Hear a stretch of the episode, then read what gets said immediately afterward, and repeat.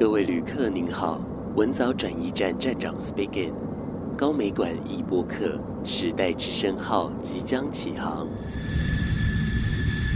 请系好您的安全带，我们即将穿越时光，进入那个冲撞的年代。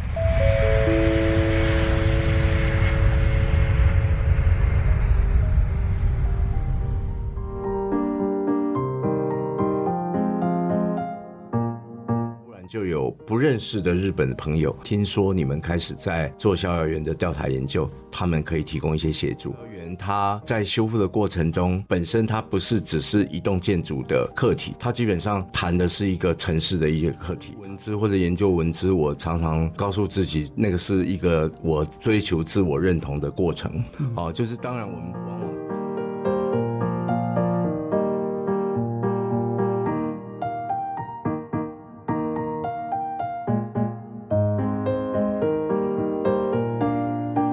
欢迎大家收听《时代之声》文藻转驿站的节目。在节目这里，我想要持续跟大家来聊聊与建筑物相关的事情。而我们今天要聊的是文字修复哦。只是说呢，我们会跳脱七零到九零年代之间，我们会拿高雄非常著名的一个例子，也就是逍遥园这个地方作为相关例子了。那么在现场呢，我们要邀请到推动了这逍遥园修复的一个大推手，同时呢，目前也是国立高雄大学建筑学系的陈启仁教授，陈教授好。嗯、呃，你好，我是高雄大学陈启仁，大家好。陈老师呢，呃，在高雄来说，呃，非常知名的就是在做这个文资保存，也获得了高雄文艺奖，透过了文化资产类的类别去得到这个奖项。哈，老师投身了这个类别多久了呢？得到这个奖，其实是呃，也代表了很多一起在文字上面一起努力、一起奋斗这么多年的一些呃好朋友们。那我想呃。接触文化资产的时间大概已经有快要二十年了。哦，很久诶，老师，所以等于说我们生活周边，我们可能很多的。相关的呃，以前就有一些历史文物啊，或者一些建筑是经由老师的团队修复的喽。就是我们呃涉略的案例还蛮多的。刚刚已经有跟大家讲过这个逍遥园的例子了嘛？那我在网络上查到，就是包含在左营的海军的眷村啊，好像连盐城第一公有市场这边也都是经由老师的呃团队来进行修复的。是的，谢谢。哦，这些都是很知名的一些地标哎。再来，我们就要问问了，因为听。起来您本身是具有这建筑的专业嘛？那是。最开始如何去投入到这文字修复的？因为我们在讲建筑的时候，其实很多人他会觉得说盖新屋啊，或者是做一些不动产契约等等的哈，比较少人会提到所谓的这文字修复跟保存，一定还是有，只是说它毕竟是属于另一个特别独立或是特别小众的一个类别。那老师，您当时是怎么样来投身这个领域的呢？呃，其实文化资产跟建筑最大的关系就是，往往文化资产会。大家连接到所谓比较老旧的建筑物，那当然它不是年代的老旧而已。事实上，真正的文化资产建筑，它背后可能承载着一些呃城市的历史，或者一些重要人物的生命史啊，或者一些地方发展的脉络等等。所以它的呃这个内涵相当的多元，相当的丰富。那比较起一般的建筑哦，我们谈这个建筑，可能就不外乎是呃建筑的这个格局啊、大小啊、材料啦、技术啦、样式啦等等哈。文化资产在这一方面大概多了很多不一样的向度。嗯哼哼，所以听起来就是我们可以从这一些历史建筑去看到所谓的历史，看到人，不单单只是这间房子或者这间物质了吼。是的，哦，所以它跨的向度是蛮多的哦。嗯，老师，您自己第一次跟文资的接触是什么样的契机呢？大概二十几年前，我回到台湾之后，大概接触到的第一个文资就是自己亲身有参与的，是接触基础。调查研究就是一般的文资建筑，我们必须要确认它的价值。那怎么样确认它的价值呢？我们就必须做几件事情。第一件事情就是从历史的这个史料哈去证明它的这个身份。那第二件事情就是要谈论它的这个过往的样态跟今天的样态做一些比对，好，就是有形的这个空间格局啦，或者材料工法啦的比对。那第三就是要确认它真正是不是具备文化资产价值。那我记得印象很深，我第一次在高雄接触的文化资产建筑是位于莲池潭畔旧城国小后面的这个孔庙的这个崇圣祠的调查研究。哦，哦，所以那时候是跟着做研究，然后下去做修复这样子。就是基本上修复之前必须要做这个基础的研究。当时是第一栋我接触的这个文化资产建筑。哦，所以听起来老师您以前在国外可能在修读相关专业的时候就已经是碰到跟文字相关的喽。是在国外的时候，当时是比较从建筑的角度，我们修复了一个大概十七世纪的一个古堡。那它是一个私人的建筑。那当时要解决问题，其实是那个古堡的安全性的一些问题。可是我们在解决它的安全性的同时，其实我们已经注意到了，我们必须先了解一下这一栋古堡它的历史啊，因为这件事情牵涉到它的材料是怎么使用的。那个大概是在国外接触的第一个案子。我其实跟老师这样子对话的时候，让我想到了一个人，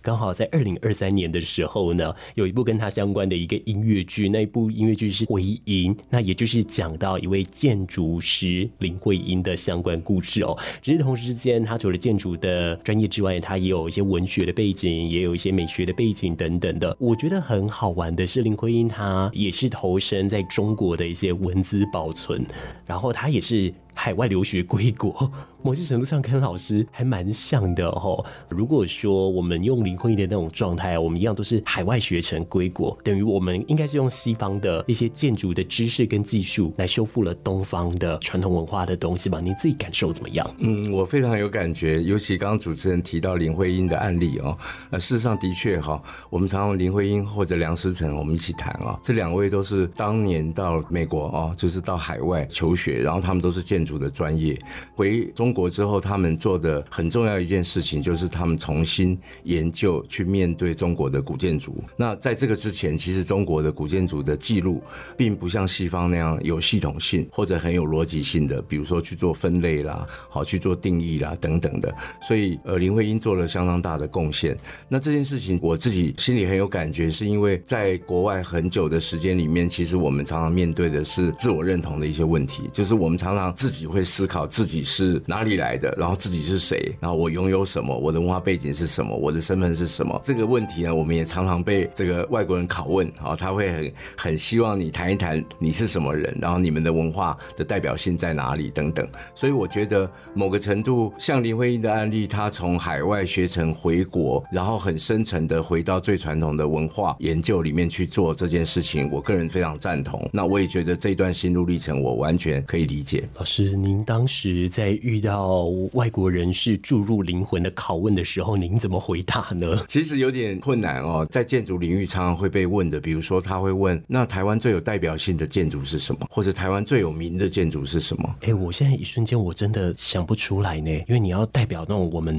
从古到今的，我找不到一个很 symbolic 的一栋建筑。对，老师当时这个是非常困难的事情。以台湾的历史背景来看，台湾文化上面非常非常的多元，所以它。在每一个阶段其实都有它的代表性，可是很难归类。我们说哦，台湾，比如说四百年、五百年，甚至一千年，我做一个这个统整，我到底最有代表性的是什么样的一件事情？可能说不出这个答案，我觉得不太容易。不过同时，呃，我们也开始反思说，哎，台湾既然那么的多元，我们真正了解它吗？这个反而给我们很多做功课的机会。既然有这样的一个做这样的功课的情况，要写这样子的作业的话，你觉得会不会？反而让你觉得在做文字修复是特别迷人的地方呢？是的，我觉得后来回国后，我之所以对文字感兴趣，我也觉得某一个程度投入文字或者研究文字，我常常告诉自己，那个是一个我追求自我认同的过程。哦、嗯，就是当然我们往往可能呃表面上看起来好像是在处理一些比较技术性的一些问题，可是深层的去谈文字建筑，其实我们必须爬梳地方的脉络，我们必须了。解这个建筑背后主人翁的故事，或者跟他家族的故事，可能还会牵涉到城市的变迁跟历史的由来等等。所以，我觉得文字之所以迷人，是因为除了在我们建筑专业之外，它有更多的人文的深度，好，更多思考的空间，好，让我们去解决问题的同时，也解惑自己的问题。是，那我们接下来就要来用某一栋很知名建筑物来看到这个相关的历史喽，以它作作为例子，其实也就是位在都市丛林当中的很漂亮的一个地方，叫做逍遥园。其实我对逍遥园的印象哦，even 我已经去现场看过了，我对它最大的印象还是那一张啊、很像应该是刚盖好的时候，就日治时期有点泛黄的照片，旁边都是那种灰泥呀、那种乡间小路啊，然后一栋漂亮的别墅在那边的那一张照片，那就我最有最有印象的一件事情了。我们接下来就要来聊聊关于逍遥园的这个文字修复。老师最一开始怎么样提到逍遥园的？我记得逍遥园大概是我在高雄的文化资产审议委员会担任委员的时候，当时有听到很多先进提起逍遥园的这一个建筑项目，可是大家都很模糊，知道有这栋建筑，可是它真正身份是什么，当时还不太清楚。所以这个大概是在二零零八年之前。那如果爬梳一下文献，二零零三年曾经《中国时报》有一个报道，不过也是用比较都市传说的角度来报道，所以当时逍遥园对大家来讲是一个谜。我自己看到的就是相关的纪录片，就是说当时候挺进去的时候，里面很多的文物是被翻箱倒柜，是有点摔坏的。那当然会有点可惜啦，可是这当中还是可以看到有一些特殊的东西，比方说黑胶放映机，这个都可以推断出当时的人的生活的样貌的哦。当时是为什么会突然展开的它相关的修复的？呃，二零零八年当时这个呃国防部的这个卷改的这个政策已经开始推动，如火如荼。那逍遥园也没有办法避免，因为逍遥园它位于一个眷村的核心的地带，这个眷村叫做行人新村。那这个行人新村，呃，它其实是对面那个军医院的附属的眷村。好，那因为眷改，他们也免不了要被处分。开始大家有一点危机感，因为在民间也好，或者在相关单位知道有逍遥园这栋重要建筑的人，就开始起来呼吁说：“哎，要要小心哦，眷改这栋房子可能要先厘清他的身份，哦，不要让这个眷改脚步走得太快，呃，一下子就就让他灭失掉了，有点可惜。所以，于是二零零八年是第一次高雄市文化局，就是我们称为叫做地方政府的文化主管机关，开始启动，我们先做了第一次的这个初步的调查研究计划。我们跟逍遥园的链接从那个地方开始。哦，所以也因此去慢慢找到了他可能他的过往的背景啊等等的。我自己对于这一方面，我觉得很有趣的事情，是因为那个时候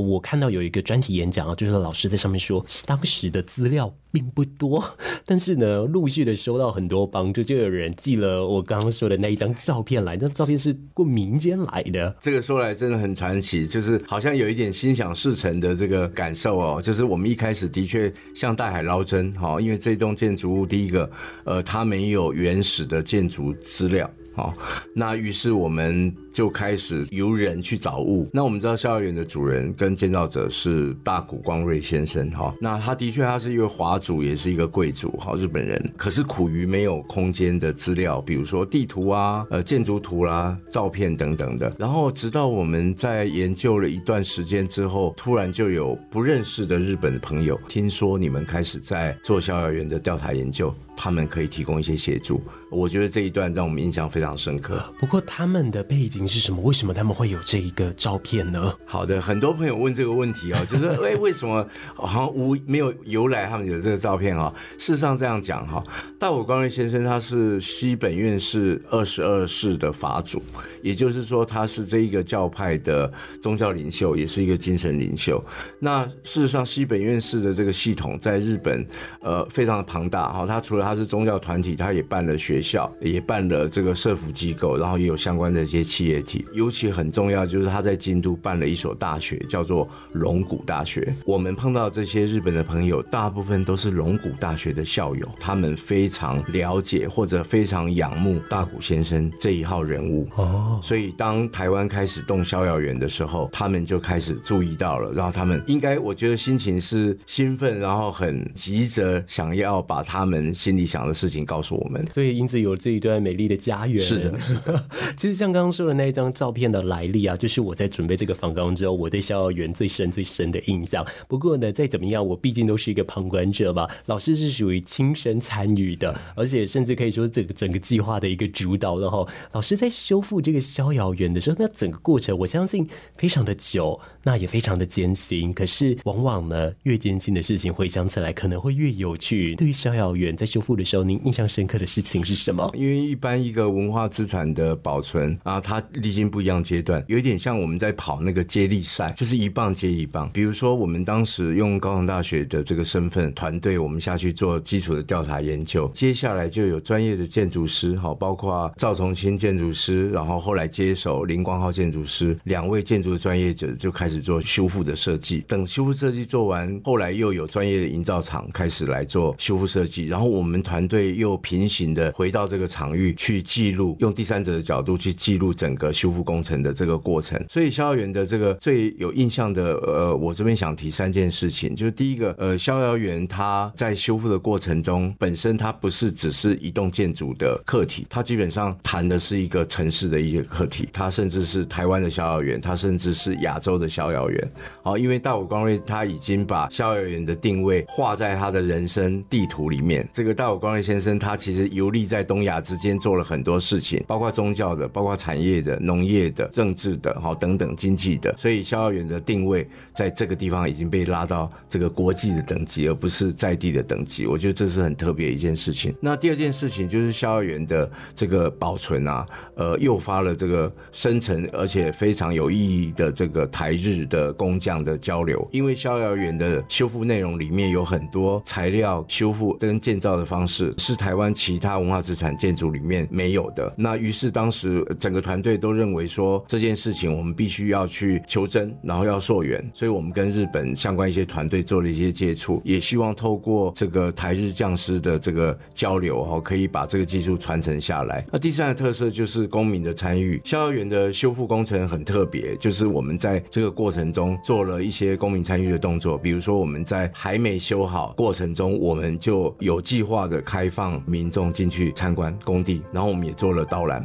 那这件事情其实打破了以往这种所谓的制式的公共工程，它是封闭性的啊。这件事情那挑战非常高哈，因为营造厂同意，建筑师同意，文化局支持，然后我们团队也很努力去把这件事情促成，那让公民知道说整个政府的这个公共财的这个投入的这个状态，好，这个过程我觉得非常有意义。那再者，在校园这个保存的过程的周边，也形成了很多的团体，有一些志工团，这里面志工团包括很多老师、很多专业者、很多学生、很多居民啊，甚至还有外来的一些朋友们，他们有志一同的，都觉得逍遥园是很有意义的，所以他们透过艺术表演的方式，好，艺文书写的方式，好，摄影、绘画等等不一样的手法，我觉得丰富了逍遥园整个的内涵。我们这样整个听下来，我觉得是非常非常有趣的，因为它这当中啊，让我们看到了逍遥园的一个大修复。但是我这边就出现了一个大疑问了，因为我在想，很多民众可能会有一个想法，就是逍遥园它像是突然之间横空出世这三个字突然出现在我的生活当中，而且是已经是一个修复好的样子，代表说它有一段时间是被大家遗忘的。那么在这样的一个情况，我就有去找了。我们刚刚有讲到，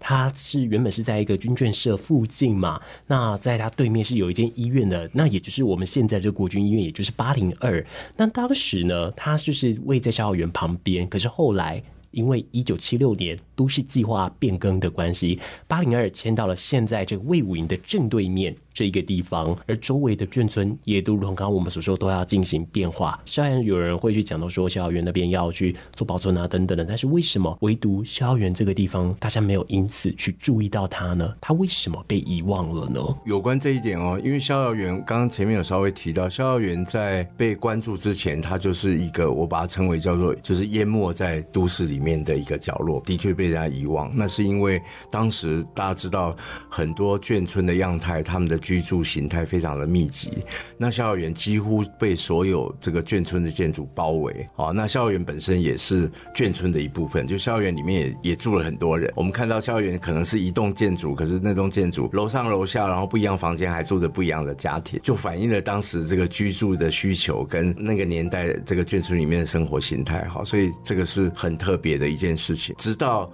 这个眷眷村的改建的时候，周边都被清空的时候，呃，那个时间点校园园的调查研究工作已经开始了，也就是因为我们启动了这一个研究，让这个卷改的动作没有干扰到逍遥园，就逍遥园从这个阶段就已经保存下来了，不会受到立即的一些干扰。只是说我们花了很多时间去找到他的资料，也因为他当时他的资料少，所以大家才会觉得好像有那种被遗忘的感受。是但是事实上他一直在那，而且一直都有一部分的人一直在努力推进，只是碍于东西不多。对，逍遥园的确哦，就从日本人开始提供这个，比如说老照片、旧明信片，然后又开始谈到这个当时建造逍遥园的日本工匠这件事情，我们也找到了逍遥园的这个当时有学生，因为大谷光瑞先生他曾经带了中学年纪的这个学生日本人在逍遥园，他想要办一个学校，就是一个大谷的学校。那我们从这些线索就找到了一些人物，比如说工匠的后代，比如说仅存的学生。那我们团队还到了日本去跟他们见面、做口访、做接触，然后证实了很多事情。所以线索有一点好像一条线拉出来了，然后就一一路的拉下去，就拉出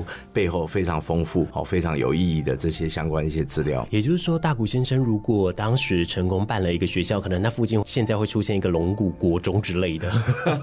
是有一点那个概念。因为逍遥园定着的那个土地范围比我们现在想象的大很多，除了它对面是这个日治时期也是一个叫做陆军病院，本来也就是个医院。那之外呢，大武工人在这边他的想法是想要做一个都市的农园，所以逍遥园这栋建筑物只是都市农园的核心的建筑而已。最广大的地都是农地，所以这个就会牵涉到。呃，刚刚主持人一开始说印象很深的，我们看到就是校园刚刚落成的照片，然后旁边都是这个土丘，好，或者这这个好像是田地的这个状态，的确它就是大谷农园。那这个大谷农园，它要做的事情是，呃，发展台湾的热带农业。那发展农业这件事情，除了要有适当的土地、好的气候之外，还要有人才。哎，大谷光瑞想要在逍遥园办一所学校，他要培养的就是热带农业人才。这些都是我们在做研究、在做修复着手之后，慢慢找到、慢慢出现的。是的，呃呃，而且逍遥园它的的确确，它奠定了很重要的一个历史地位，就是说它的这个修复，在刚刚有提到，它是台日共同嘛，是，所以说它其实算是应该算是台湾第一个这样子跨国的一个。修复案例了，呃，而且再来就是说，它从整个方向，从整个向度来看，我们还可以慢慢的去找到说，在日本时代，当时我们在当地会有的各种的样态哦。但是我觉得这些是最有趣、最有趣，也是因此可以看到这些故事。那也幸好我们在那整个过程当中呢，在很动荡的七零到九零年代，逍遥园依旧安然无恙哦。是是，是因为它毕竟离当时发生一些各大游行事故的一些重点地方都还蛮近的嘛，是哦，所以啊、哦，我觉得这样子至少来说。就是比较好的，就是他现在还依旧在那边，而且已经做了很好的一个修复了。的确，对，的确，谢谢主任的提醒。我觉得逍遥园哈之所以可以存在，就是呃，在这个年代，我们已经开始可以慢慢的接触多元的这件事情，就多元的观点哈。那虽然我们跟日本做直接的交流，可是回过头来，呃，大谷光瑞做了很多事情在台湾，所以我们可以可以看得到，不光是我刚刚提到逍遥园，它是高雄的逍遥园，它也是台湾的逍遥园，它也是亚洲的逍遥的这个视角，我觉得是当代我们台湾在看很多事物上面，其实它的视野应该放得更宽，然后放放得更多元。哎，我非常赞同这个回馈。是，也就是说，大家之后在看我们高雄历史的时候，不需要只有看到在哈马星那边的前原总一郎，还有一个在现在这个繁华地带这个地方，在新兴林雅这个地带的这个大谷光瑞先生所做的很多的一个努力喽。那当然，这些我们找出了他的历史后，我们把它留下来，我们让后代的。呃很多的在地的呃民众们，或者是很多对文史有兴趣的人，我们可以看到这一些相关的历史，我们可以找到相关的脉络。不过呢，研究的脚步不会停下来，我们都会持续的往前。校园也只是其中的一个很重要的一个里程碑哦，都有很多东西都还等待于做文字修复。我们可能没有办法一次讲太多，因为它毕竟太大了。那我就是问问老师好了，您个人觉得啊，像在高雄来说。您觉得好像还有哪些东西，我们或许可以来多加注意看，接下来是不是有它的相关文字修复的一个消息跟特色呢？呃，关于这一点，我其实比较想从高雄市城市发展的特质来谈哦。第一点就是知道大家常常高雄在长久以来被定位成工业城市，也就是说这一个城市近代的发展跟工业脱不开关系，那这也是事实哈。从日治时期，然后一直到近代哈，包括政府呃早期的这个十大建设、十二大建设或重要一些经济发展哈，高雄都是重要的城市。那也因为这个背景哈，高雄其实呃出现了很多工业的工业区或者工业的场域或者工业的这个这个空间。那可是城市毕竟要转型，那产业跟着转型的状况之下，这些工业的厂址哦，它也开始会做一些转型。那这些工业厂址很多元哈，我们在在知道在高雄有，比如说有石化业，有这个重工业，好，还有一些制造业等等。那他们分别代表着时代的这个科技的这个进步，好，还有这个国家经济发展的这些需求。这些转型的过程中，它释放了大量的土地，释放了大量的空间。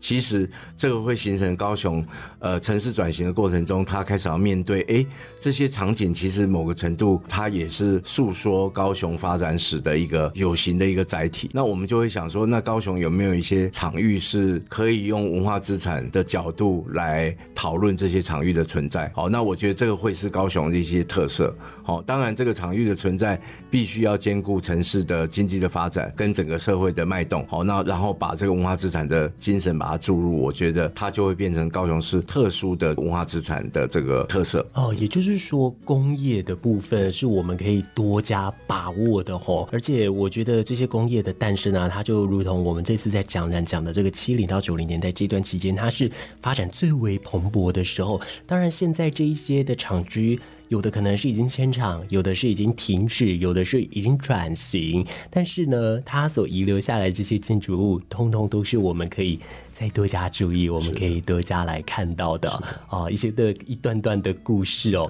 那我想，除了说我们从建筑物，我们在现实生活当中，我们用建筑物去看这些故事，在译文来说，我们就可以透过呃我们这一次展览的展品去看到当时的很多的故事。我们这一次哦，我们集中在讲的就是七零到九零年代这个很冲撞、很撞击、很扭曲、很突破性的这样子的一个三十年的年代哦。那关于老师您自己在稍微浏览过了相关的一个展览品之后呢，我很好奇，您从这个文史保存的这样的。想法，从文字保存的角度来看这次展览的话，您觉得这个展览有什么样特别之处呢？好，谢谢。其实我对这个译文啊，还有艺术类，其实很浅薄了哈。我只能谈谈个人的一些感受哈。因为这个展览的确，诚如主持人说的哈，他在谈这个七零年代到九零年代的整个社会的脉动哦。我整体的观感就是，在这边有些艺术家表现手法是从身份，比如说用人物来谈，那有些甚至更深层谈一些心理的状态，哦，一些从冲突与矛盾表现的手法，我个人呃粗浅的都都认为都都展现了无比的活力。我觉得那个就是我我笑称那个台湾味很重。那里面当然也有我印象很深，而且我很喜欢艺术家，像洪根生老师，哦，他的作品也是非常的有力哦。那我觉得他也刚好见证了这个年代的转型，包括戒严时期到解严时期，还有包括在这个过程中台湾整个社会大的转变，哈，政治上的一些转变。社会氛围的一些转变，哈，民主化更民主化，多元化更多元化的这件事情，我觉得反映在这个艺文界的这个创作里面，犹如我们在文字保存一样，我觉得有异曲同工之妙。呃呃，所以在文字保存，我们保存现实生活当中的样子，但是呢，我们可以不用只透过建筑物去看，在文字来说，你用摄影留下了一个画面，你用绘画，你用表演去留下了任何一段的历史跟故事，都是。广义的一种文字保存，只是我们今天透过老师的脚步，我们用建筑物的方式，我们用校园的方式去看到了这一段的历史哦。节目当中，谢谢老师来到这里，谢谢您，谢谢主持人给我机会，谢谢。